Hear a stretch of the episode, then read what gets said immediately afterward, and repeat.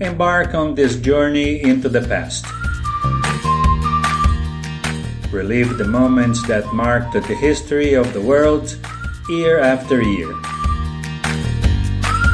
Curiosities, science and technology, art, cinema, and music. The Headline Man You Traveling Through Time.